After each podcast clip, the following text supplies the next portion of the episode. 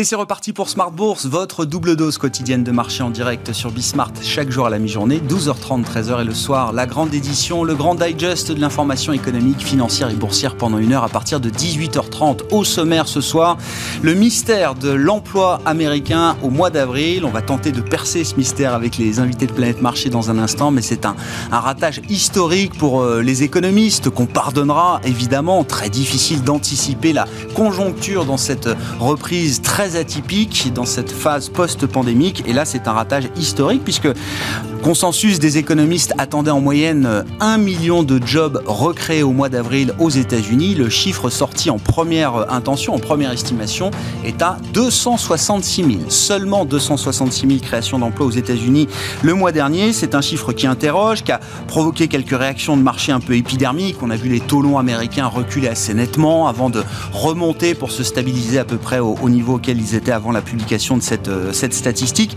Quel est le problème? Est-ce que les Américains ne sont pas prêts à retourner tout de suite au travail à n'importe quel prix, surtout à moins de 15 dollars de l'heure, quand on a des allocations chômage qui sont encore bonifiées pour euh, quelques mois jusqu'à la rentrée, jusqu'à la fin de l'été Est-ce que le problème vient des entreprises? Est-ce que la machine industrielle notamment est en train de se gripper un peu plus fortement que prévu sur fond de pénurie et de tension sur les prix? Voilà les, les questions qui sont posées par ce rapport mensuel sur l'emploi euh, aux États-Unis, qui a été quand même le, petit choc du jour pour les investisseurs, ce qui n'empêche pas d'ailleurs les marchés actions de continuer de progresser.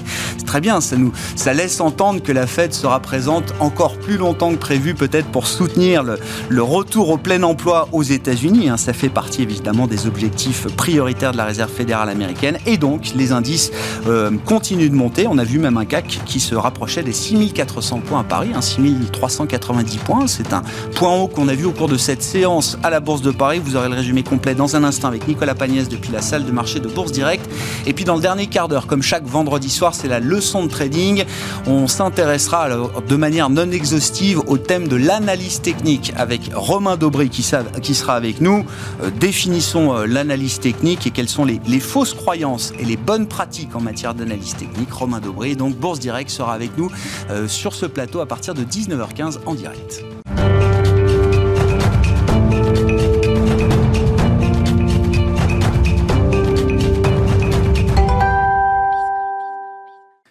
Mon ami, chaque soir après la clôture des marchés européens, c'est le résumé complet de la séance boursière du jour avec Nicolas Pagnès depuis la salle de marché de Bourse.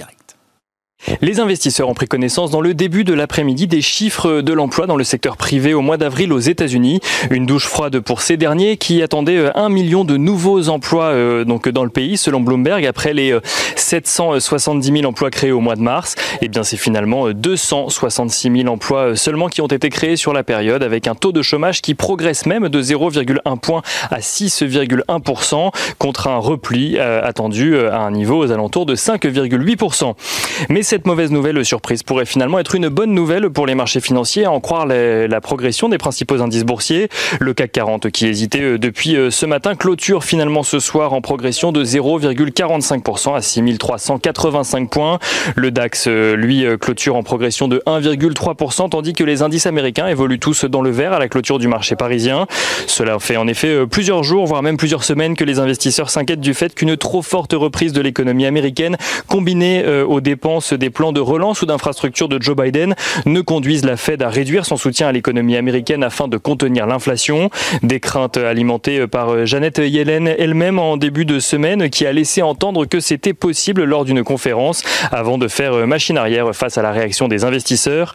Là où les marchés attendaient donc une confirmation de la reprise aux États-Unis avec un nombre élevé de créations d'emplois, ces derniers semblent plutôt bien s'accommoder d'une reprise ralentie dans le pays qui vient repousser euh, la perspective d'un changement de politique monétaire de la Fed. Fed.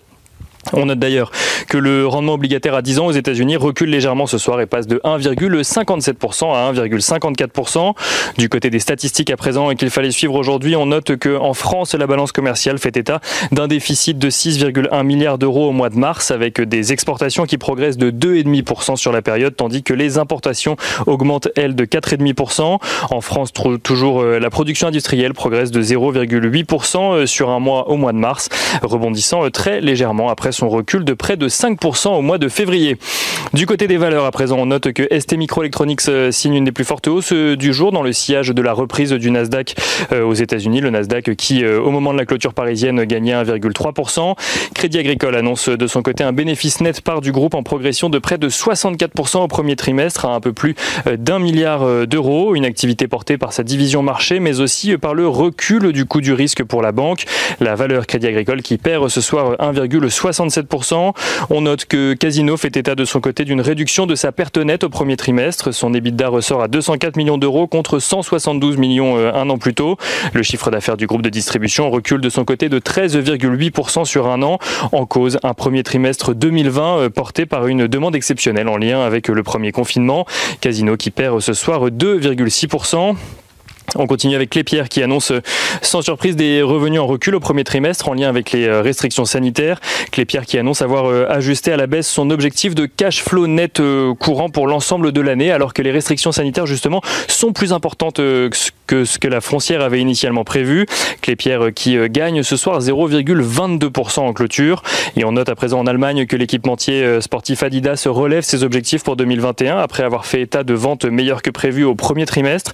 Adidas qui vise à présent une progression de 20% de ses ventes sur l'année, avec notamment un bond de 50%, de, 50 pardon, de celle-ci au deuxième trimestre. Et enfin, BMW annonce de son côté que contrairement à ses concurrents, le constructeur n'a pas connu de perturbation de sa chaîne de production face à la crise des semi-conducteurs. BMW qui fait euh, état d'un bénéfice euh, avant impôt en progression de 370% au premier trimestre sur un an, même s'il a dû faire face à une hausse des coûts de matières premières. BMW qui, porté par ses premiers résultats, confirme ses objectifs pour l'ensemble de l'année. Et on confirme et on continue et on finit pardon avec euh, l'agenda de la journée de lundi. La séance sera globalement calme à Paris. On note euh, cependant la publication de l'indice ZOO du sentiment économique euh, au mois de mai en Allemagne. Nicolas Pagnès en fil rouge avec nous tout au long de la journée sur Bismart depuis la salle de marché de Bourse Directe.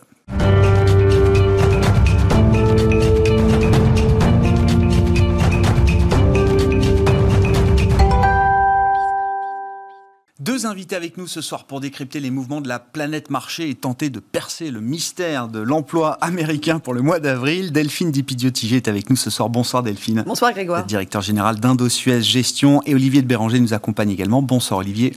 Merci d'être là. Vous êtes directeur de la gestion de la financière de l'échiquier. Voilà, j'expliquais l'écart entre les attentes. Le consensus était positionné sur un million euh, d'emplois recréés aux États-Unis au mois d'avril. Le chiffre sorti en première estimation est à 266 000. Le chiffre de mars n'a pas beaucoup bougé. Je crois qu'il a été révisé en légère baisse, mais on était mmh. sur un chiffre très fort à plus de 900 000 créations d'emplois en mars, hein, pour donner un peu la, la perspective. Alors, de manière un peu mécanique, le, le taux de chômage qu'on attendait à moins de 6%, finalement, remonte d'un dixième. Hein, donc c'est quand même pas grand-chose, 6,1%. Mais vraiment, comment est-ce qu'on explique euh, cet écart entre les attentes des économistes et la réalité du marché du travail aux États-Unis au mois d'avril? Est-ce qu'il y a une ou des explications qui vous paraissent euh, ce soir pertinentes, Olivier? Je crois qu'il y a une multitude euh, d'explications. Euh, premièrement, c'est qu'en phase de rebond aussi fort, on a beaucoup de mal à estimer quelles vont être réellement les, créations d'emplois. Euh, ces créations d'emplois, elles sont ajustées des variations saisonnières. Il y a juste un an, on détruisait 21 millions d'emplois sur le mois d'avril 2020. Donc, ajuster la variation saisonnière de ce chiffre, je ne sais pas quel euh, économiste l'a fait au BLS, mais ça devait pas être, ça devait pas être facile. Donc, donc ça, c'est la première chose. Euh, la deuxième chose, c'est qu'effectivement, le, le, ratage, il est vraiment d'ampleur euh, inégalée. Je crois que c'est le deuxième plus gros ratage de, de, prévision de l'histoire. Et en plus, si on adjoint la révision à la baisse du chiffre du mois dernier, en gros, sur deux mois, on pensait qu'on allait créer 2 millions d'emplois, on en a créé à peine un million.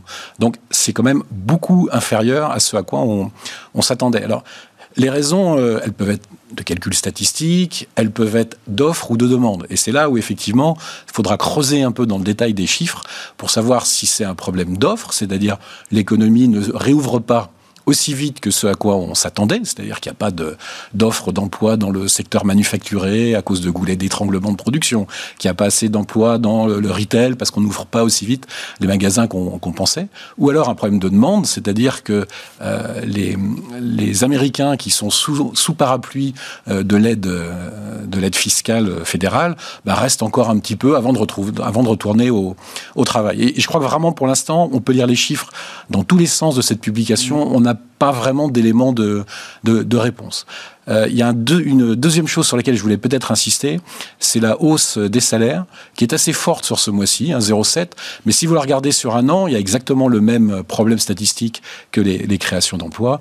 On est en hausse de 0,3%, donc il n'y a absolument pas d'inflation salariale aux États-Unis euh, pour le moment. Vous dites attention, gardons-nous de tirer des conclusions trop définitives sur euh, l'idée que bah, peut-être dans le rapport de force entre employeurs et, et salariés, les choses ont changé. Trop tôt pour, euh, pour, dire ça. Je crois que c'est vraiment trop tôt pour, pour dire ça. Le, quand on regarde dans le détail des secteurs qui ont créé ou détruit des, des, des emplois ce mois-ci, franchement, il y, a des, il y a quelques incohérences, il y a des choses qui paraissent euh, étranges on peut comprendre qu'il y a eu euh, des destructions d'emplois dans le secteur automobile, par exemple, puisqu'on sait qu'il y a un goulot d'étranglement à la production à cause de la, pénurie de, semi-conducteurs. Mais pourquoi est-ce qu'on on aurait détruit des emplois dans le secteur du, retail, donc dans le secteur du commerce, alors qu'on est en train de réouvrir aux États-Unis? C'est un peu étrange. Alors peut-être que c'est vrai, mais ça demande à être quand même euh, affiné sur, euh, sur plusieurs publications. Donc je serais assez prudent sur l'interprétation des, des chiffres. Et d'ailleurs, je pense que le marché a été tellement saisi que finalement, ni le marché obligataire, ni le marché action n'en ont tiré des grandes conséquences, ni dans un sens, ni dans l'autre. Oh bah, les taux ont quand même un peu baissé, euh, Olivier. Je sais qu'on se dispute à chaque fois là-dessus, parce que vous me dites que ce sont des micro-mouvements, mais là, c'était quand même visible, non? Alors, sur, le 10 ans, euh, effectivement, on a dû perdre 2 ou 3 centimes. Sur le 30 ans, qui est quand même la vision longue, on n'a pas bougé. On est exactement au même niveau. En revanche, euh, ce qui est intéressant, c'est que sur le 5 ans, on a pas mal baissé. On a, on a perdu à un moment quasiment 10 centimes de, de taux. On est passé en gros de 0,80 à 0,70 0,70. Alors on se parle, on vaut autour de 0,75. Donc 5 à 6 points de base de baisse sur un taux qui vaut, qui vaut ce, niveau.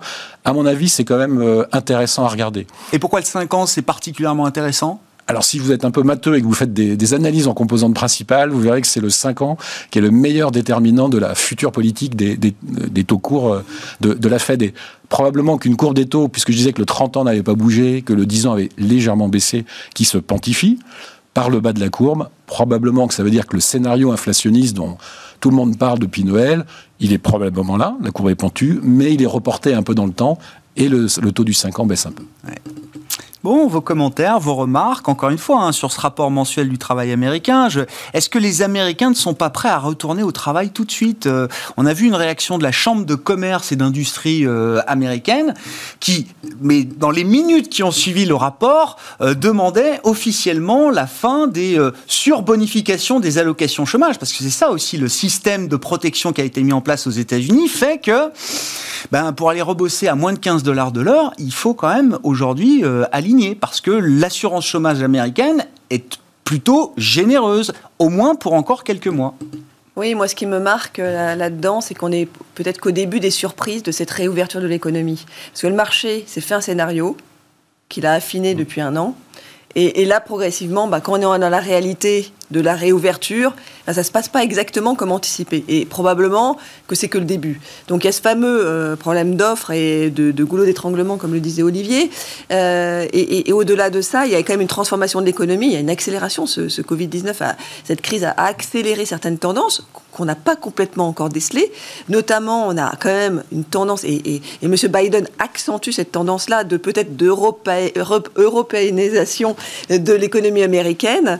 Et, euh, et, dans un univers où euh, ben, les, finalement les salariés qui étaient au chômage touchaient 600 dollars jusqu'à l'année dernière, puis maintenant c'est 300 dollars qui toucheront jusqu'à euh, jusqu'au 6 septembre, il me oui, semble. Oui, c'est hein. ça, jusqu'à la fin de l'été. Voilà, jusqu'au 6 septembre. Donc là, aujourd'hui, est-ce qu'il y a vraiment. Plus une épargne accumulée aussi entre-temps. Hein, plus les chèques qui sont. et les 1400 enfin 2000, 2000 dollars finalement de chèques dernièrement. Et, et, dans ce contexte, sachant qu'on a quand même deux semaines de vacances aux États-Unis, on comprend, alors, pour les emplois plus, euh, plus durable. On, comprend d'autant plus que les emplois euh, temporaires n'ont pas été euh, pris d'assaut dans ce contexte-là. Alors qu'on a la, à l'aube de la réouverture avec les vacances peut-être qui, qui, qui, pointent. Donc il y a peut-être un trade-off, entre guillemets, qui est, qui est, intéressant pour le salarié de rester plutôt au chômage aujourd'hui, clairement, que de repartir travailler. Ça, ça a joué. Mais il y a la pénurie. Enfin, pénurie, c'est le maître mot aujourd'hui. Hmm.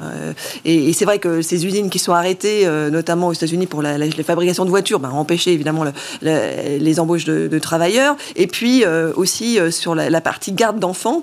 Ce, qui est, ce qui ressort aussi de l'analyse, mais on verra dans, dans, dans ce, plus de détails évidemment à ce niveau-là. Mais probablement qu'il y, a aussi des, parents qui, ne, étant en pénurie de nounous, ne, peuvent pas aussi retravailler. Mm. Donc on est quand même dans un contexte d'économie de, de, américaine qui va changer, puisque là, il y a pas mal de propositions qui ont été dans ce sens. L'école, enfin de l'école maternelle accessible et pour tous, ben, pour, pour tous les Américains. Ça, c'est le plan famille de Biden. Plan hein. Famille de Biden.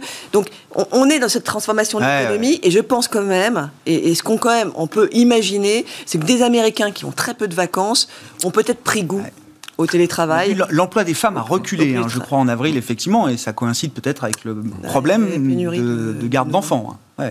Olivier et, sans doute le dernier point, c'est que si vous regardez le, le nombre d'Américains qui étaient à temps partiel, ça a fortement chuté au mois d'avril. Donc peut-être que des, créations de postes qui auraient dû se faire sur des, emplois à temps plein, en fait, ont été euh, des, temps partiels qui se sont transformés en temps plein, donc qu'on ne voit pas dans les, dans les payroll traditionnels. Là encore, faut attendre de voir tout le détail des statistiques pour tirer des, conclusions, mais j'adhère assez à ce scénario où on ne sait pas trop si c'est un problème d'offre, de demande. Il mmh. faudra encore attendre deux trois, deux, trois séries de chiffres pour pouvoir euh, tirer vraiment une, une conclusion définitive. J'allais vous demander si est-ce que ce, chiffre peut remettre en cause en profondeur le scénario macro qu'on a pour l'économie américaine? Il y a quand même une chose qui est certaine, on verra comment sont ajustés les chiffres, c'est que c'est le secteur du loisir et de l'hospitalité, de l'hôtellerie qui a le plus recruté au mois d'avril. On est à 331 000 euh, créations d'emplois dans ce secteur, ce qui va quand même dans le sens, ok, la partie manufacturière a beaucoup réembauché déjà, euh, là c'est plus compliqué avec les pénuries, mais on voit bien quand même qu'on passe, on revient à une économie de service euh, d'une certaine manière, euh, Olivier. Oui, même si on rentre dans le détail des chiffres, il y a des, chiffres entre guillemets un peu amusants puisqu'on voit que le, le nombre d'emplois de, livreurs et de messagers de, de, colis a, détruit quasiment 80 000 emplois au mois, au mois d'avril. Donc ça veut bien dire qu'il y a un, chiffre d'une stay to home à, go out et que forcément ça a, des ça a des conséquences sur les emplois.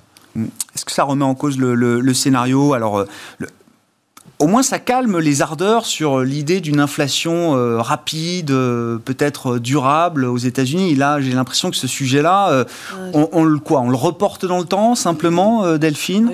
Alors, sur l'inflation, pas forcément, parce que euh, finalement, alors oui, parce qu'on on anticipait un boom de, de toutes parts sur l'économie américaine, mais là, la pénurie, enfin les pénuries euh, diverses et variées, euh, et, les prix des matières premières qui sont en train d'augmenter, malgré tout, alors qu'on attend une, une, inflation, somme toute, ben, temporaire, hein, clairement, qui pourrait d'ailleurs atteindre 4% hein, dans son pic là dans les prochaines semaines, ben, ça pourrait durer peut-être plus longtemps que prévu, parce que malgré tout, on a quand même ces pénuries de semi-conducteurs qui vont durer jusqu'à la fin de l'année Mm. a priori. Euh, on a les prix du cuivre qui continuent, après avoir doublé sur un an, continuent euh, d'exploser, mais les matières premières comme euh, enfin, et, tout ce qui est acier, fer évidemment, etc. Tous les prix des entrants augmentent. Hein. Je crois qu'on le voyait dans les enquêtes ISM cette semaine aux États-Unis. Tout augmente, je crois, sauf les, les protections personnelles, grosso modo les masques, parce que là, effectivement, on est bien approvisionné en masques, il n'y a pas de problème de prix. Donc ce qu'on voit, c'est qu'on a, on a dans un calage de la réouverture, parce qu'il y a aussi toute la logistique international aussi qui est, qui, qui, est désorienté avec ses containers euh, et euh, ses cargos euh, qui sont soit bloqués dans les ports à vide et, en, attente aux États-Unis et, qui sont après complètement à vide ou qui, part, qui partent à plein de l'autre côté de la planète. Donc, et, d'ailleurs, ça a causé des, des, dysfonctionnements avec bah, des entreprises qui ont eu, des baisses de chiffre d'affaires parce que leur cargaison était bloquée pendant des semaines sur les ports. J'appelle ça les limites physiques de la reprise. Exactement, parce qu'il y a eu ce fameux goulot d'étranglement, je trouve que l'image est vraiment bonne, de, cette réouverture. Donc, est-ce que euh, donc ce chiffre de l'emploi remet en cause ben, peut-être un stress d'inflation? Je pense pas. Non. non, non, au contraire. Du coup, comme ils ont, les entreprises ont du mal à trouver euh, de l'emploi, probablement, et ça peut créer aussi des petites tensions euh, sur les salaires à court terme. Mmh après, je pense que ça remet pas, le, enfin en tout cas notre, scénario euh, d'inflation, euh, on ne voit pas de l'inflation durable. On ne voit pas une hausse forte de l'inflation dans le temps. On voit plutôt un court terme. Hein, Donc ça, ça monte euh, vite et fort et ça redescend aussi assez vite et assez fort derrière. Voilà, en fait, que, probablement ce qu'on voyait plutôt c'était une sorte de pic et ça sera peut-être une sorte de plateau ah. avant de redescendre. Ah, déjà, oui. C'est mais... plus tout à fait la même histoire. Voilà. Donc, mais, donc le temporaire, au lieu de, de, rester une ou deux semaines, ça va peut-être rester de deux mois, trois mois. Quoi. Voilà. Et le marché est prêt à un scénario ou est-ce qu'il y a une forme On en parlait cette semaine avec des invités qui m'expliquaient, il y a il y a peut-être encore une forme de déni, un biais cognitif dans le marché. On, réagit, on réfléchit avec les réflexes de 2008, de la grande crise financière, de tout ce qui a été injecté à l'époque et qui n'a jamais déclenché euh, euh, d'inflation, mis à part dans les actifs financiers, les matières premières, etc., mais qui s'est jamais retrouvé dans les prix finaux de manière en tout cas euh, soutenue et, et durable. Est-ce que est-ce que c'est encore le bon playbook ou est-ce que il y a un, déni encore chez certains intervenants, participants de marché, de l'idée d'une inflation peut-être euh, un peu moins transitoire quand même que prévu. Je pense qu'il y a deux choses. C'est que, un, globalement, tout le monde s'attend quand même à une inflation temporaire. D'accord. Je ne pense pas qu'il y ait un acteur aujourd'hui qui, ne serait-ce que pour l'effet de base, attend pas une inflation temporaire. Et ce qu'on remarque quand même historiquement, c'est que même si on l'attend, cette inflation, à chaque fois le marché est quand même surpris quand, le chiffre tombe en disant tiens, bah, finalement il y a de l'inflation, euh, est-ce qu'il euh, ne faut pas que je me pose des questions? Donc systématiquement, c'est toujours un peu le même scénario, donc probablement euh, qu'il y aura forcément des tensions. Donc ce qu'on remarque, et c'est pour ça aussi que les taux remontent pas, euh, les taux restent très bas aujourd'hui. Pourquoi? Parce que les gens sont tous placés de la même, enfin positionnés de la même, de la même manière. Euh, qui aujourd'hui est complètement investi à fond sur les taux nominaux? Je suis pas sûr qu'il y ait vraiment beaucoup d'investisseurs. Aujourd'hui, les gens ont plutôt allégé en se disant les taux devraient remonter à court terme, donc je me protège. Euh, voilà. donc je pense que ça c'est une première explication de, du, du, fait du fait qu'on attend. Oui, oui, que, que, ce sera. Mais pour vous, ça reste un, un schéma transitoire il n'y a pas un risque euh, de voir quand même quelque chose d'un peu plus durable Parce que au fur et à mesure, les choses quand même, enfin, il y avait les effets de base, les effets euh, matières premières, mais là, c'est toutes les matières premières. Et puis, il y a des matières premières qui montent, alors pour des questions cycliques, des équilibres offre-demande aujourd'hui, mais il y a aussi des, des, notions un peu plus structurelles liées à la transition énergétique, mm. etc. Donc, euh, bien que... Ça, ça sera... Et ça, c'est un peu la deuxième... Le deuxième effet, c'est de voir la réalité justement de la réouverture. Je pense qu'on attend quand même des chiffres euh, de la réalité de la réouverture, parce qu'on voit que la, réouverture, elle n'est pas linéaire, c'est un peu euh, stop and go. Et, euh, et, ce qui sera très important, intéressant de regarder, c'est les chiffres, notamment de l'été, on, y reviendra peut-être, mais où il pourrait quand même y avoir une accélération bah, liée au tourisme, notamment dans les pays développés, enfin sur, surtout en Europe et aux États-Unis, parce qu'aujourd'hui, est-ce qu'on peut, où est-ce qu'on peut passer ses vacances dans une, dans une économie qui est largement vaccinée, à part les États-Unis, enfin dans les grandes zones, à part les États-Unis et l'Europe, il n'y a pas grand-chose. Il y a des petites zones, mais il n'y a, pas, il a, pas de grandes zones encore. Euh, et les pays émergents sont complètement absents. Donc c'est sûr que ça, ça devrait booster. Et on voit déjà les carnets de commandes. Mais ce n'est que début, parce que forcément, on va avoir une année extraordinaire en termes de tourisme, euh, que ce soit aux États-Unis ou en Europe. Et on voit déjà des Américains d'ailleurs qui, qui, qui, prennent euh, des, des, des, billets, des, réservations, des réservations pardon, pour, pour l'Europe du Sud, la Grèce, l'Espagne notamment. Et Vous attendez une saison touristique très forte en ah, Europe moi je, pense que on va être très surpris sur cette situation. Ah. cette, donc comme on, va avoir pas mal de surprises, ça, ça va être intéressant de voir aussi l'impact que ça a sur le marché. Mais au-delà de ça, ça devrait quand même. Parce que, de cours de durée sur l'inflation, parce qu'il y a quand même des tendances de long terme qui, qui, donnent des pressions euh, euh, fortes à la baisse. Euh, notamment, bah, ce qu'on n'a pas vu, c'est aussi cette, cette redistribution, du, redistribution du travail et le, le, travail à distance, le télétravail. Aujourd'hui, bon, aujourd'hui, ça fait monter les prix de l'immobilier. Mais finalement, c'est un gain de pouvoir d'achat pour les, pour, pour les particuliers parce qu'ils vont acheter dans des zones qui sont moins chères. Euh, mais, euh, mais, malgré tout, euh, à terme, c'est quand même on peut s'attendre que l'immobilier baisse légèrement parce que ça devrait un peu euh, rebattre les cartes mm. et, avoir moins de zones très fortes de tension. et on le voit aux États-Unis, on le voit, on le voit à New York avec des entreprises qui continuent de partir de New York et qui ont prévu de partir de New York pour aller en Floride. Pareil pour euh, pour les parce que c'est moins cher en, termes de taxes. Pareil pour la Californie vers le Texas ou vers euh, l'État de Washington, Seattle, etc. Donc au-delà des entreprises qui partent de ces zones, qui sont plutôt chères, de l'immobilier.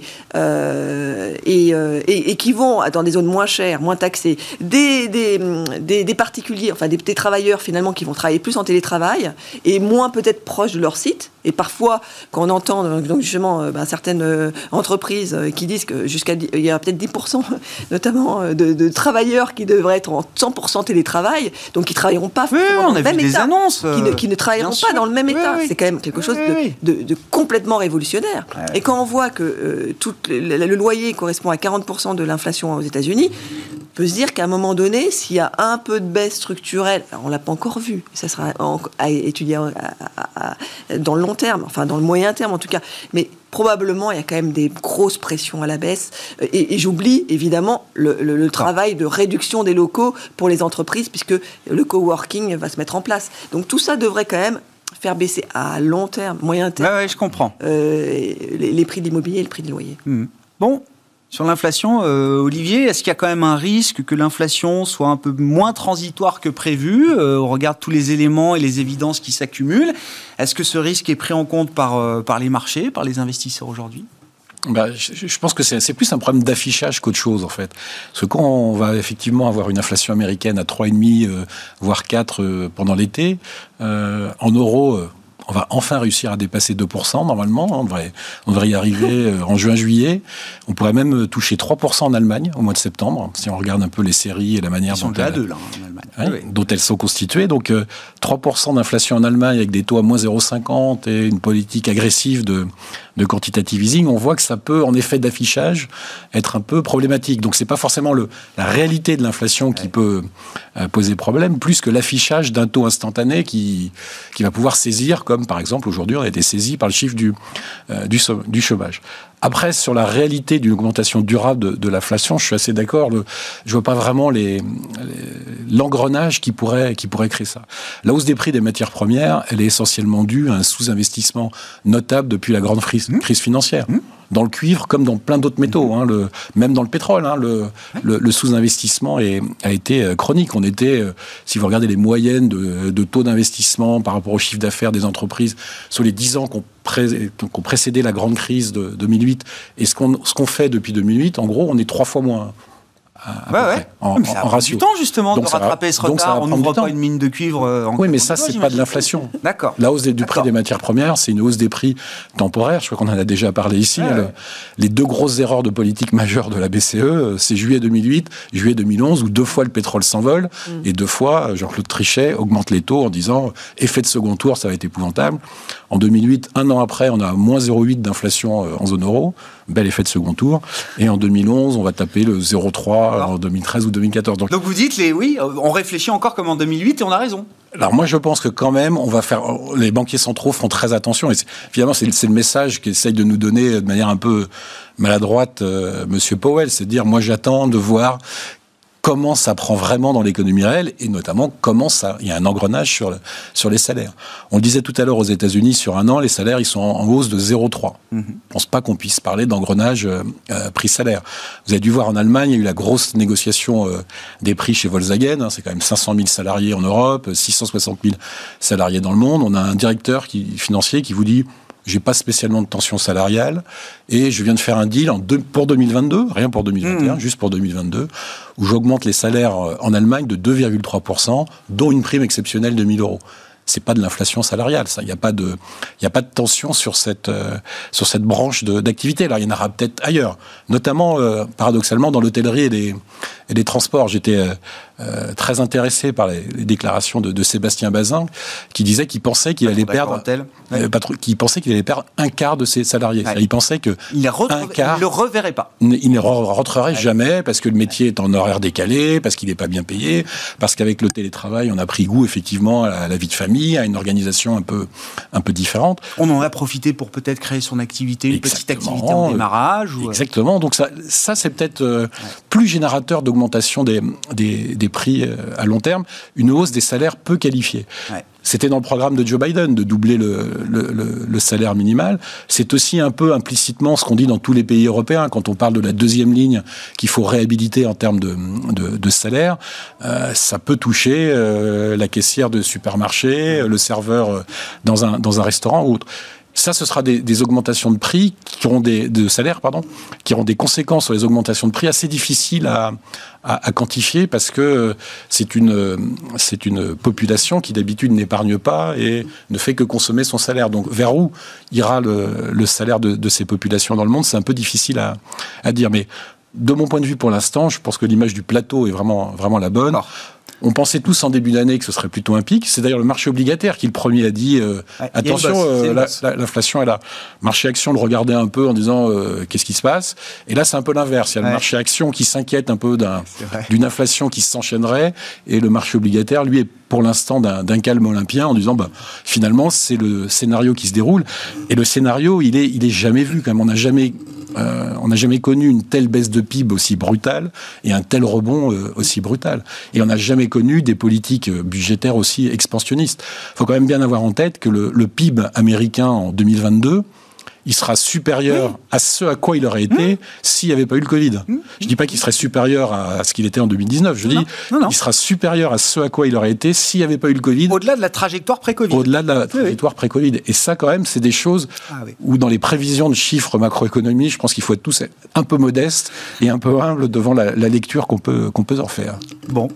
Intéressant, vous avez évoqué tout à l'heure, alors c'était, on, parlait effectivement des, des, problèmes de, pénurie. Euh, bon, pourtant, les, les échanges comme commerciaux ont l'air quand même de fonctionner. On a vu les chiffres d'export chinois ou les chiffres d'export allemands. Bon, ça, ça, carbure euh, quand même. Mais je voulais qu'on dise un mot de la situation des émergents. Et alors, peut-être tout le débat, lorsque ce qu'on appelle la géopolitique des vaccins, là, c'est le sujet qui monte. On verra comment les choses sont euh, tranchées peut-être euh, la semaine prochaine. Mais depuis que Joe Biden a dit qu'il fallait lever les brevets sur les vaccins, évidemment, c'est chacun doit prendre position. On notera que l'Allemagne d'Angela Merkel estime que ça n'est pas une bonne idée. Et puis les laboratoires pharmaceutiques, eux aussi, qui bon essayent de défendre, on va dire, leur, leur brevet, source de, de protection des innovations et de la R&D de, demain euh, également.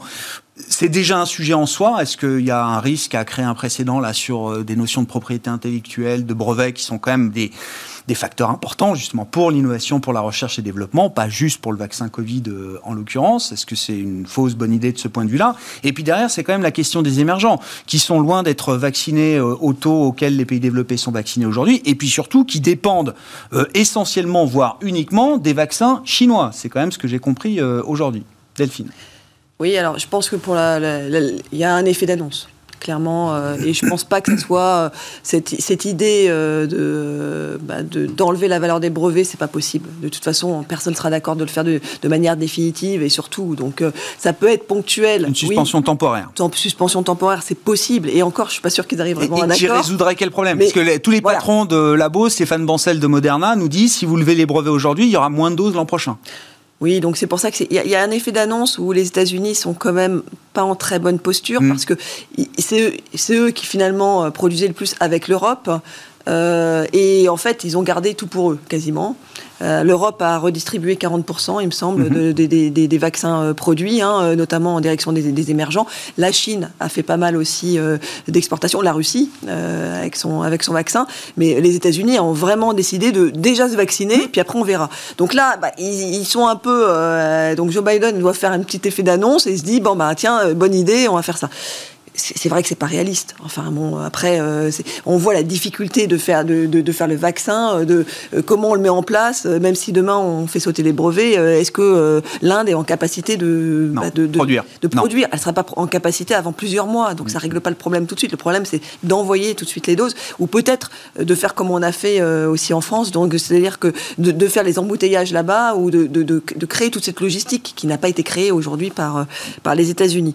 Donc, ce qui est intéressant aussi quand même dans cette annonce, c'est que il, n'hésite pas à s'attaquer quand même euh, au secteur pharma, hein, euh, donc euh, au secteur de la santé, donc et, le secteur de la tech, enfin d'une autre manière. Donc c'est intéressant de, voir qu'il y a quand même un changement de paradigme total. C'est vrai que je parle d'un précédent qui va peut-être au-delà quand même juste des vaccins Covid, jouer avec ces notions et ces protections de propriété intellectuelle. Non, mais ça, ça, peut perturber des équilibres importants. Après au-delà de ça, il y a quand même un enjeu parce que les émergents, ce sont des partenaires euh, incontournables. Alors c'est ça la question. Est-ce qu'il y a un risque d'effet boomerang avec des émergents mal ou pas, pas ou mal vaccinés, hein, euh, voilà, avec tout le respect que j'ai pour le vaccin chinois, je ne sais pas comment il fonctionne et visiblement il a l'air d'être peut-être, eux-mêmes les Chinois l'ont reconnu à un moment, il est peut-être un peu moins efficace que ce que ce qu'on a pu penser et que les vaccins euh, développés par les, les, les biotech occidentales. Mais est-ce qu'il y a un risque d'effet boomerang pour nos économies à nous? Bah, ça, c'est, ça, c'est vraiment intéressant parce que là, on se, on se focalise euh, et c'est très intéressant comme quand on est très auto-centré. Quand on voit, qu'on critique euh, alors qu'on est à un quart euh, de, de, de la population, d'ailleurs un peu plus d'ailleurs au niveau européen, mm. de personnes qui ont reçu au moins une dose, alors que la situation elle est quand même catastrophique dans l'ensemble des émergents. On parle même pas de l'Afrique qui, qui n'existe pas finalement dans le monde financier, mais évidemment qu'il y a des répercussions qui sont énormes, qui seront énormes par la suite. Et, et donc, on le voit bien, que ce soit bah, pour les échanges, échanges internationaux, que ce soit pour les productions. C'est des, des, évidemment, ce sont des, euh, euh, des pays qui sont euh, très fortement exportateurs de, de matières premières. Je pense à l'Amérique latine, je pense aussi à l'Afrique. Donc, on ne peut pas s'en passer. évidemment qu'on ne peut pas s'en passer. Et, aujourd'hui, de faire l'impasse euh, là-dessus, on voit bien qu'on est bloqué, on ne peut pas s'auto-centrer. Donc, euh, il y a quelque chose à faire. Et de toute façon, ce n'est pas nouveau. Et, je pense que franchement, l'Europe a été euh, assez proactif sur, sur ce sujet-là. Et, les États-Unis, maintenant, ils ont les moyens de le faire. Il faut qu'ils trouvent un moyen aussi d'aider pour qu'on soit dans une situation à peu près égale partout, dans, au moins en début d'année prochaine. Mais c'est même pas, même pas sûr, là, mmh. actuellement. Olivier, sur la notion de brevet, propriété intellectuelle, et puis le, risque émergent qui pourrait revenir comme un effet boomerang peut-être pour euh, nos économies en phase de reprise. Bah, c'est vrai que je vois mal le, pays leader dans le monde de l'innovation euh, se mettre à interdire de breveter une, une, solution, que ce soit une solution médicale, une solution technologique euh, Donc effectivement, je pense que c'est peut-être un, un, effet d'annonce. Peut-être que derrière, on va négocier avec les pharma sur d'autres sujets mm. de Medicare ou autres, sur le prix des médicaments. Sur, on, ne peut pas, il y a deux ans, euh, hurler euh, à la, de manière forte quand il y a des traitements qui coûtent plus de 150 000 dollars par, euh, par mois sur des maladies orphelines, orphelines pardon, et puis l'année d'après demander à ce que tout soit gratuit. Il y a une espèce de d'incohérence dans ce, dans, ce, dans ce comportement. Donc, je pense en plus que, enfin, mondialement, on a COVAX hein, qui permet très bien d'aller distribuer des, des vaccins. C'est le programme de redistribution. De redistribution des, des, vaccins. On peut très bien les redistribuer des, des, des vaccins dans les pays émergents qu'on a besoin, puisque oui. Si c'est ça l'objectif, vous dites que ce sera plus efficace que de lever les brevets. Oui, alors sauf que c'est l'argent public qui le paye dans un côté et l'argent privé de l'autre. Donc, je suis sûr qu'on peut trouver un terrain d'entente euh, là-dessus. Je suis pas, je suis pas très très très inquiet. Mais là où c'est effectivement très inquiétant, c'est l'état sanitaire de l'Amérique du Sud, l'état sanitaire de l'Inde, qui euh, non seulement ne sont pas en voie d'amélioration, mais sont en voie de, détérioration rapide. Hein. C'est plus de, c'est plus d'un milliard trois, un milliard quatre d'habitants l'Inde, c'est plus de 20% de la population mondiale. C'est quand même un vrai sujet mmh. s'il y a une 20% de la population mondiale qui ne peut pas être vaccinée pour une raison ou, une autre. Donc il faut trouver euh, une solution. Je pense que déchirer les brevets, c'est pas, c'est pas la bonne solution. Il y a sûrement des, solutions plus efficaces. Mmh. Bon, parlons de l'investissement, des, stratégies d'investissement qui vous paraissent intéressantes. Une fois qu'on a fait ce, tour d'horizon avec vous, bah, euh, Olivier, gardez la parole. Euh, est-ce qu'on est dans une phase de marché un peu différente euh, désormais? On parlait beaucoup, bah, tous les bah, et encore une fois, le chiffre de l'emploi nous donne un peu cette idée qu'on a franchi quand même un pic de momentum peut-être aux États-Unis et qu'aller chercher les 8 millions d'emplois qui restent, ce sera peut-être un peu plus compliqué. aller vacciner les 30% qui manquent pour arriver à 70% ce sera peut-être aussi un peu plus compliqué, etc. Euh, c'est une nouvelle phase là. C'est sûr que si vous regardez les statistiques de vaccination aux États-Unis, c'est en fort ralentissement. C'est-à-dire qu'en France, en pourcentage de la population, on vaccine plus par semaine euh, cette semaine aux États-Unis. on est passé à 4,7 de la population. Est-ce qu'on est encore dans la partie facile j'ai On est encore dans la partie facile. Vous savez qu'il y a, euh, je crois d'après les sondages, il y a un tiers des élections des électeurs de Donald Trump qui disent qu'ils ne se feront jamais vacciner. Donc si vous faites des règles de 3, vous voyez que ben, on va avoir du mal à dépasser les, les 60% qui est qui est un peu l'objectif. En revanche, la bonne nouvelle, c'est quand on regarde les, chiffres de l'épidémie, dès qu'on a passé 40% de la population vaccinée, on voit une très nette baisse des, nouveaux cas. Donc, euh, et, oui, ça. Des, nouveaux, cas, et, de la mortalité. Donc, euh, j'espère que ça que, que, ça servira. Mais ce qui est vrai, c'est qu'on est on a bien l'impression qu'on arrive un peu au bout de ce de ce rebond euh, incroyable aux États-Unis, impulsé par le soutien monétaire et le, le soutien mhm. budgétaire encore plus incroyable, et que les, les, mois qui viennent seront un petit peu plus difficiles. Et on en avait parlé ici il y a, il y a un mois. Il y a des valorisations qui commencent, notamment cycliques, euh, à être assez tendues, voire très tendues. On avait cité il y a un mois, je me rappelle très bien, le, secteur du tourisme et des loisirs en Europe. depuis, ça a rebaissé. C'est-à-dire qu'on a fait un plus haut historique sur les indices, mais, mais on a rebaissé. Air France, ça baisse de 20% par rapport au cours d'il y, a, y a un mois. Donc, il ne faut pas non plus trop tirer des, de lignes sur la, sur, le, sur la comète. Et il y a, il y a quand même une valorisation des, des, titres cycliques dans certains secteurs qui commence à être euh, peut-être pas exubérante, mais on, s'approche de, de, de, valorisation un peu, un peu tendue. Euh, on a, il y a eu beaucoup de ratings sur les défensives qui sont peut-être plus intéressantes. Bah, la croissance, si vous êtes toujours dans ce scénario d'inflation en plateau, euh, vous n'avez pas vraiment envie de, de, vous remettre à 100% dedans. Donc, moi, mon, mes attentes pour la deuxième partie d'année, c'est que ce sera plus difficile. Euh, probablement des, des progressions d'indices plus faibles, mais en revanche, au sein des indices, au sein des secteurs, au sein des valeurs, là, il se passe, il se passe beaucoup de choses. C'est-à-dire qu'il y a des, des titres qui vont profiter de la réouverture et qui sont peut-être encore un peu, un peu sous, sous côté. Je regardais la, publication cette semaine d'Abbé InBev. Euh, oui. C'est bon, ça fait des années qu'on s'attend au rebond d'Abbé InBev, mais peut-être que là, euh, ça va, ça va vraiment euh, arriver. Alors que d'autres titres vont avoir du mal à justifier le rebond des, des, des BPA qu'on attend. Et d'ailleurs, si vous regardez la séquence de, de publication des résultats, ce qu'on appelle le, price action, c'est-à-dire comment réagit un titre sur la, sur la publication, il est mauvais. C'est pas qu'il est moyen, c'est pas qu'il est légèrement faible, c'est qu'il est mauvais. C'est-à-dire que vous faites une très bonne publication, vous bougez pas. Vous faites une publication moyenne, vous perdez 5%, et si elle est pas bien, alors là, c'est moins 10, moins 15 assez, assez rapidement. Donc ça, c'est quand même des petits signaux de, de positionnement qui sont assez tendus. Probablement, euh, Delphine le disait pour les obligations tout à l'heure, où euh, les gens qui n'avaient rien à faire sur le marché obligataire bah, sont partis parce que personne s'attend à faire des gains faramineux en étant long euh, duration. Peut-être qu'il y a eu un peu trop de flux sur les marchés actions et que bah, des valorisations sectorielles, notamment dans le, cycle et, le value, sont un peu tendues. Il y a quand même encore des secteurs pas chers. Vous connaissez mon secteur préféré, la banque. Les banques, toujours, On est toujours pas cher. On est toujours pas ah cher sur les banques. On vaut 0,65, 0,70 fois la tangible book value en Europe. Euh, c'est pas cher. Même si ça a doublé sur les points bas. Et ça mérite d'être un peu plus cher que pas cher. Ça mérite d'être un peu plus cher, d'autant plus si vous êtes comme moi, vous pensez que la courbe se pontifie par le bas ou par le haut. mais, on l'a vu en Europe, hein. c'est là où on l'a plus vu d'ailleurs depuis un mois, Exactement. sur la courbe européenne que les taux. Donc, le, si vous regardez l'indice euh, du secteur bancaire européen, on devait valoir 500 euh, en, en 2007 au pic de, de la, du M&A du, du, secteur, euh, du secteur bancaire. On a dû tomber à 120 au creux de la crise. Bon, bah là, on vaut 220. Oui, on veut, on veut, on vaut encore 70% moins cher que le, que le plus haut. Bon, il y a des résultats qui sont corrects, y compris pour les banques européennes. Les banques américaines, oui, ça va, mais même pour les, même banques, pour les, même pour les banques, pour les banques européennes, non, mais bien sûr. bon, stratégie d'investissement, qu'est-ce que vous dites à ce stade, euh, Delphine, chez Indosuez? Bah Là, on est toujours, euh, nous, euh, très investis sur les pays émergents, notamment l'Asie. Ah, et euh, ça, ça, reste toujours le, fonds de portefeuille, même si eh ben, ça, ça, souffre un peu euh, en ce moment. Là, ce qu'on est plutôt en train de remonter, on, on se désinvestit un peu des, États-Unis, on prend un peu de bénéfices sur les États-Unis pour remonter, pourtant c'était notre deuxième conviction, mais on renforce encore l'Europe. L'Europe. L'Europe, les valeurs des côtés, donc on, croit beaucoup à une accélération. L'été touristique en Europe. Voilà, l'été touristique en Europe, et puis cette, cette dynamique de révision euh, bénéficiaire, elle reste quand même toujours bien orientée. Bon, on le voit sur les publications. Mmh. C'est de deux côtés de l'Atlantique c'est le cas, mais euh, il y a toujours une, dynamique. Et puis, même euh, avec ce qui est, ce qui est prévu aujourd'hui par les analystes, si on fait la, variation euh, bah, des bénéfices, enfin, qui a, fortement baissé l'année dernière, qui a rebondi cette année, donc moins 30, 35 l'année dernière à peu près, là on fait plus 39 cette année, mm, on mm. est quand même à moins 8 à la fin de l'année.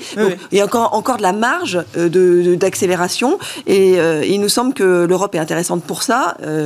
L'Europe est chère, mais tout est cher, mais particulièrement par rapport aux États-Unis, bah, même quand on fait la correction sectorielle, parce que malgré tout, il y a quand même, euh, euh, on compare ce qui est comparable, et eh bien malgré tout, on reste quand même sur des, sur des, sur un marché qui est très peu cher, enfin qui est très peu cher par rapport aux États-Unis. Ça, c'est une chose. En plus de la décote historique habituelle, vous dites. En plus de la décote historique habituelle. Et euh, d'autre part, on a une dynamique de flux qui n'est pas encore matérialisée en Europe. Hein. Depuis 2016, depuis le Brexit, les Américains sont toujours quasiment parvenus. Donc là, il y a un petit peu de retour. Bon, ça devrait s'accélérer parce qu'ils ont beaucoup investi sur les, sur les émergents. sur l'Asie. Évidemment, ils sont très, très, très présents chez eux. Il faut qu'ils investissent, enfin, ils sont en train d'investir un peu sur l'Europe. Et, euh, ça, ça peut s'accélérer. Donc, tout ça fait un petit cocktail quand même plutôt euh, sympathique. Alors, avec évidemment une préférence pour les valeurs des côtés euh, et, cycliques et aussi les bancaires, qui sont un no-call aussi de, de, de, long terme. Ouais, ouais. Bon, et vous n'êtes pas inquiet si on parle de l'Europe, je sais pas, d'une, d'une BCE qui pourrait, Olivier rappelait, ça, ça tombe à chaque fois l'été, hein, juillet 2008, juillet 2011, c'est un problème avec l'été. Bon, là, la réunion, c'est le 10 juin, je crois. Euh, mais vous n'êtes pas inquiète d'une BCE, je, ne sais pas, qui commettrait euh, l'erreur de de sortir du bois avant la fête, par exemple? On sent quand même qu'il y a des commentaires un peu chauds chez les faucons euh, de la Banque Centrale Européenne tout est possible. Après, euh, on n'est pas à l'abri d'une erreur de communication, mais malgré tout, là, aujourd'hui, euh, on voit avec la Banque d'Angleterre, euh, même si on a un petit pas sur une réduction peut-être de, du, du, rythme. Je on réduit pas l'enveloppe. On réduit pas l'enveloppe, on réduit le rythme. Pour maintenir l'enveloppe telle bon, Peut-être qu'on aura ça, peut-être qu'on aura des premiers, premiers signaux comme ça, mais avant qu'on réduise largement, et puis avant. Ça peut pas être un signal de resserrement monétaire. Pas du tout. Il faut, alors là, il va falloir des sachant que autant reparler des États-Unis qui ont retrouvé leur niveau d'avant-crise au niveau du PIB actuellement, ils sont en train de le retrouver, mais l'Europe ne le retrouvera pas avant 2022. Donc euh, ils vont pas se précipiter à enlever euh, les perfusions en Europe, euh, sachant que tout le monde en plus réclame un deuxième plan, alors que le 750 milliards est même pas encore complètement diffusé dans les pays. Même pas commencé, même pas commencé. Il n'a même pas commencé.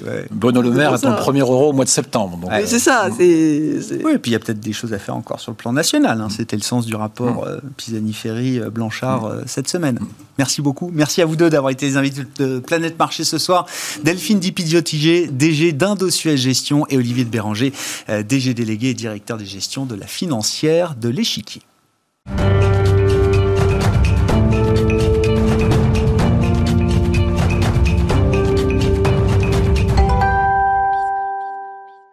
Le dernier quart d'heure de Smart Bourse, chaque vendredi soir, c'est la leçon de trading avec Bourse Direct et Romain Daubry en plateau à mes côtés. Ce soir, membre de la cellule Info d'experts de Bourse Direct. Bonsoir et bienvenue Romain. Bonjour Grégoire, merci. Vaste sujet, l'analyse technique. On a 10 minutes pour alors définir peut-être euh, ce qu'est euh, l'analyse technique euh, pour vous, Romain, et puis comprendre à quoi ça sert, quelles sont les bonnes pratiques, les bons usages de l'analyse technique et peut-être les faux amis ou les faux semblants. Exactement. L'idée, c'était de profiter de, ce moment, effectivement, pour, euh, euh j'aimais bien l'expression, euh, remettre l'église au milieu du village. Euh, euh, c'est que, effectivement, c'est un, domaine qui est assez précis, qui, dépend, donc, les, principes qui sous-tendent l'analyse technique sont précis. et, il y en a même qui vont jusqu'à parler d'un art pour l'analyse technique. Et les règles sont, sont, assez précises et elles sont souvent un peu oubliées ou simplifiées parce que c'est quelque chose qui est facile d'abord. on trace un graphique de prix, on voit un graphique de prix, on voit quelque chose et on se dit que ça doit être relativement simple à comprendre, plus simple qu'une analyse fondamentale, par exemple, qui va nécessiter plus de, compétences, plus de, mm. de, compréhension. Donc euh, voilà, c'était le, but de, parler de ça, de replacer les, choses dans leur contexte. Donc oui, déjà de définir avant tout. Alors moi, je n'ai pas inventé la, définition, j'ai repris celle de, John Murphy, toujours. Que vous citez euh, régulièrement. Que je cite régulièrement. Euh, et la, traduction de, sa définition de l'analyse technique par, par Béchu, Bertrand et Nebenzal dans leur livre, qui dit que c'est l'étude de l'évolution des marchés, principalement sur la base de graphiques parce qu'on peut considérer que c'est aussi sur la base des volumes euh, ou de la position ouverte, euh, et euh, dans le but de prévoir les futures tendances. Donc vaste, vaste postulat, ça, ça, a quand même une valeur prédictive. Et c'est ça. Oui, Et qui ne doit pas être prise pour, eh de, de, c'est une ambition, mais voilà, qui, qui, répond à des postulats, en fait, à trois postulats précis, qui expliquent cette volonté de cette possibilité de, prétention de pouvoir euh, prévoir le, futur. Euh, d'une part, c'est que euh, bien le, principe de l'analyse technique fait, fait que l'action des marchés intègre tout. ça, c'est le premier postulat indispensable. Dans un graphe, dans un prix de marché, il y a toute la somme de toutes les, toutes les informations et de tous les comportements, on va dire, de tous les participants de marché. Exactement. Toute l'information nécessaire à l'analyse, au suivi du prix, puisque c'est avant tout l'analyse du prix, et c'est ce sur quoi je voulais insister aussi c'est que c'est l'analyse du prix. Et on voit beaucoup de graphiques avec énormément de, de, supports euh, de, techniques en dessous, euh, d'oscillateurs, etc. Et en fait, c'est avant tout l'analyse du prix qui va, qui va nous, nous, intéresser.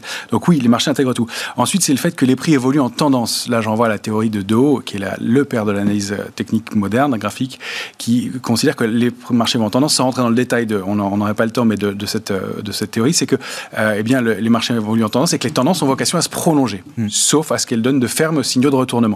Euh, en l'occurrence, donc, on constate que c'est le cas depuis quelques temps sur, nos, indices. Euh, et donc, c'est cette, deuxième postulat. Et puis, le troisième, c'est que l'histoire se répète. Alors, on pourrait même ajouter que c'est le, comportement de l'humain et euh, même le comportement des robots programmés par les humains aujourd'hui qui se répète et qui a vocation à, proposer des schémas qu'on retrouve régulièrement. Et là, c'est ça tend à la psychologie de l'humain et, euh, et, qui, est, qui est étudiée depuis longtemps. Et là, j'envoie à Gustave Lebon, le, La psychologie des foules, qui est un ouvrage qui date de 1895 et qui fait encore référence en la matière aujourd'hui sur le fait que effectivement la foule et la masse se comportent d'une façon euh, prévisible euh, s'il en est. Ouais, mais c'est intéressant. À l'heure de, des marchés algorithmés, euh, le comportement humain se retrouve finalement à travers le comportement des algorithmes, à travers la manière dont ces algorithmes sont programmés. Et donc, ça reste quelque chose, un principe valable. Manifestement, on le constate ah en ce moment. On voit que bien, les, marchés euh, fonctionnent là en ce moment de façon assez drivée par la spéculation, avec des supports et des niveaux de support et de résistance qui sont extrêmement bien exploités euh, et assez précis. Et euh, le, même si l'algorithme déforme un peu certaines lectures graphiques et certaines lectures de prix, on constate que ça fonctionne toujours très bien. Oui, en effet. L'analyse technique se, se distingue d'autres types d'analyse. Alors l'analyse fondamentale, ça, d'accord, on comprend, mais on mélange un peu aussi d'autres analyses avec l'analyse technique, euh, Romain? Oui, alors il y a l'analyse euh, quantitative qui est basée beaucoup sur les, sur les statistiques. Il y a l'analyse cyclique. Là, je renvoie toujours à, oui. Julien Benzal et Valérie Assali qui font des, exposés très, très précis sur le sujet, euh, qui, qui, peuvent venir en fait en complément. Mais on ne va pas opposer analyse graphique et analyse fondamentale. les deux sont complémentaires. Je ne vois pas analyse fondamentale ne pas jeter un œil sur un graphique et ni un technicien ne pas aller vérifier l'état de, de la, santé de l'économie, au moins pour, pour prendre des, des, des, des décisions. Même si on pourrait, en, en extrapolant, enfin, en, allant jusqu'au bout, se dire que ça pourrait être le cas. Est-ce qu'il y a des horizons de temps qui seront euh, plus pertinents que d'autres quand on se focalise sur l'analyse technique des marchés? Oui, alors il y a trois grands horizons de temps euh, qui sont à, bien détailler, euh, parce que c'est ça qui va permettre de prendre des, positions de façon bien précise et de savoir de quoi on parle. donc, on parle de l'horizon de temps court terme quand on parle d'un horizon de temps de quelques jours à trois semaines, un mois à peu près. Ça, c'est l'horizon de temps court terme. Le moyen terme, c'est au-delà et jusqu'à neuf mois, un an en, analyse graphique. Et au-delà d'un an, ben, c'est ce qu'on considère comme étant du long terme.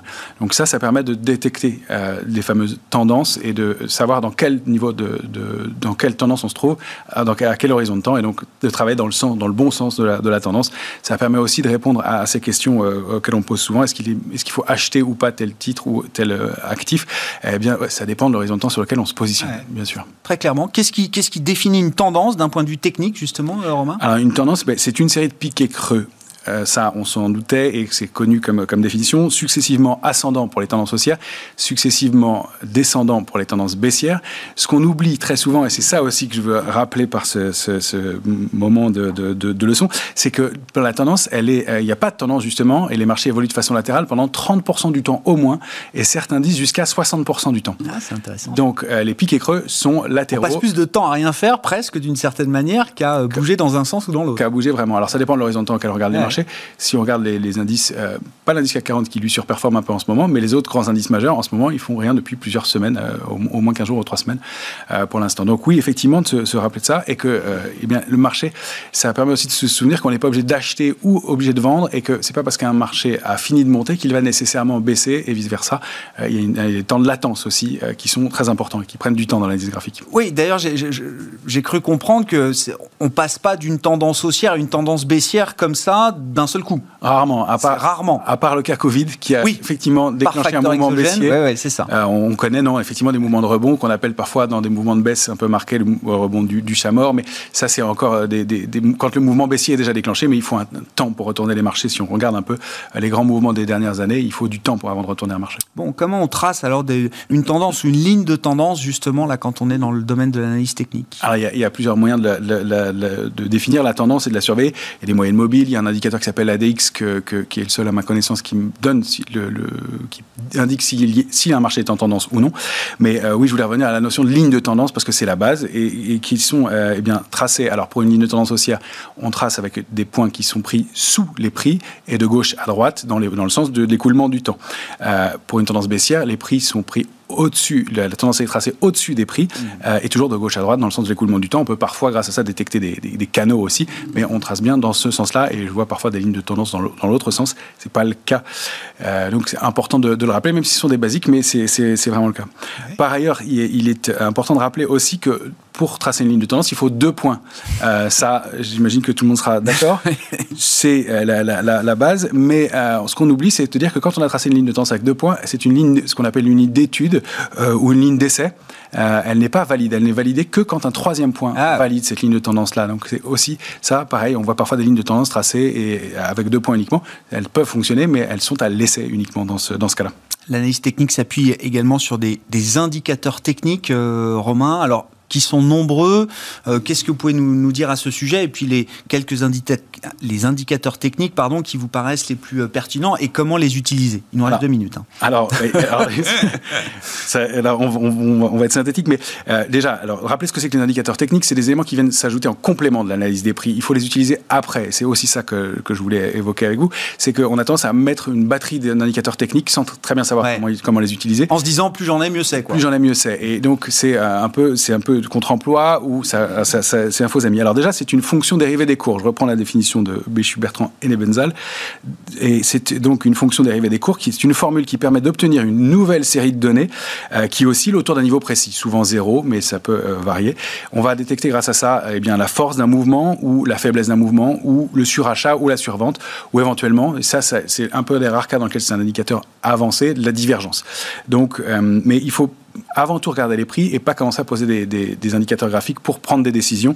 Hmm. Euh, c'est, ça doit venir en confirmation de ce qu'on lit sur, sur les prix et non pas l'inverse. Et c'est souvent, c'est souvent ce qui est fait. Donc, euh, les indicateurs, alors on peut pas les citer, il y en a une soixantaine. Euh, voilà, je, parle de, je vais parler de deux, deux qui sont. Mais vous dites, il faut pas trop en avoir. Enfin, c'est ni trop ni pas assez, quoi. C'est, ça. Eh, d'accord. Si on en met trop, on peut pas prendre de décision. Si on en met pas assez, on a un vrai risque avec de, de, de, d'avoir de, faux, trop de faux signaux et de prendre des positions sans arrêt. Et donc, ou de... ça veut dire savoir, savoir lesquels choisir, c'est savoir pourquoi on va les utiliser. Exactement.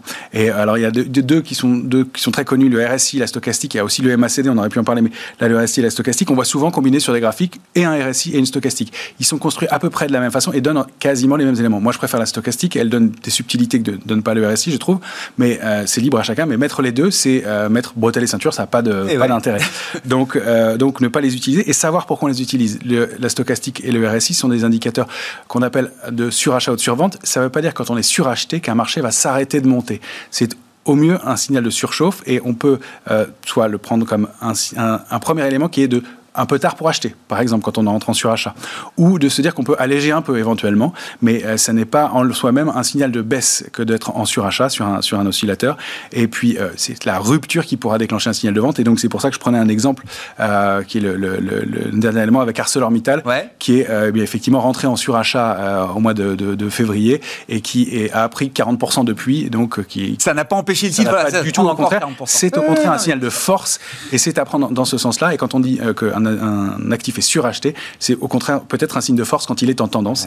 Les oscillateurs servent beaucoup quand on n'est pas en tendance pour là effectivement acheter le bas du range, revendre le haut du range. Et c'est dans ce cas-là où il faut les utiliser. Bon, exemple de fausse croyance, voilà, dans le monde de, l'analyse technique. Merci beaucoup pour ces quelques éléments là. On a pu picorer avec vous, voilà, quelques, quelques éléments autour de l'analyse technique dans cette leçon de trading. Merci beaucoup Romain. Romain Daubry, membre de la cellule Info d'experts de Bourse Direct avec nous chaque vendredi soir et chaque lundi à 12h30. On vous retrouve donc direct à mes côtés lundi à 12h30 sur Bismart.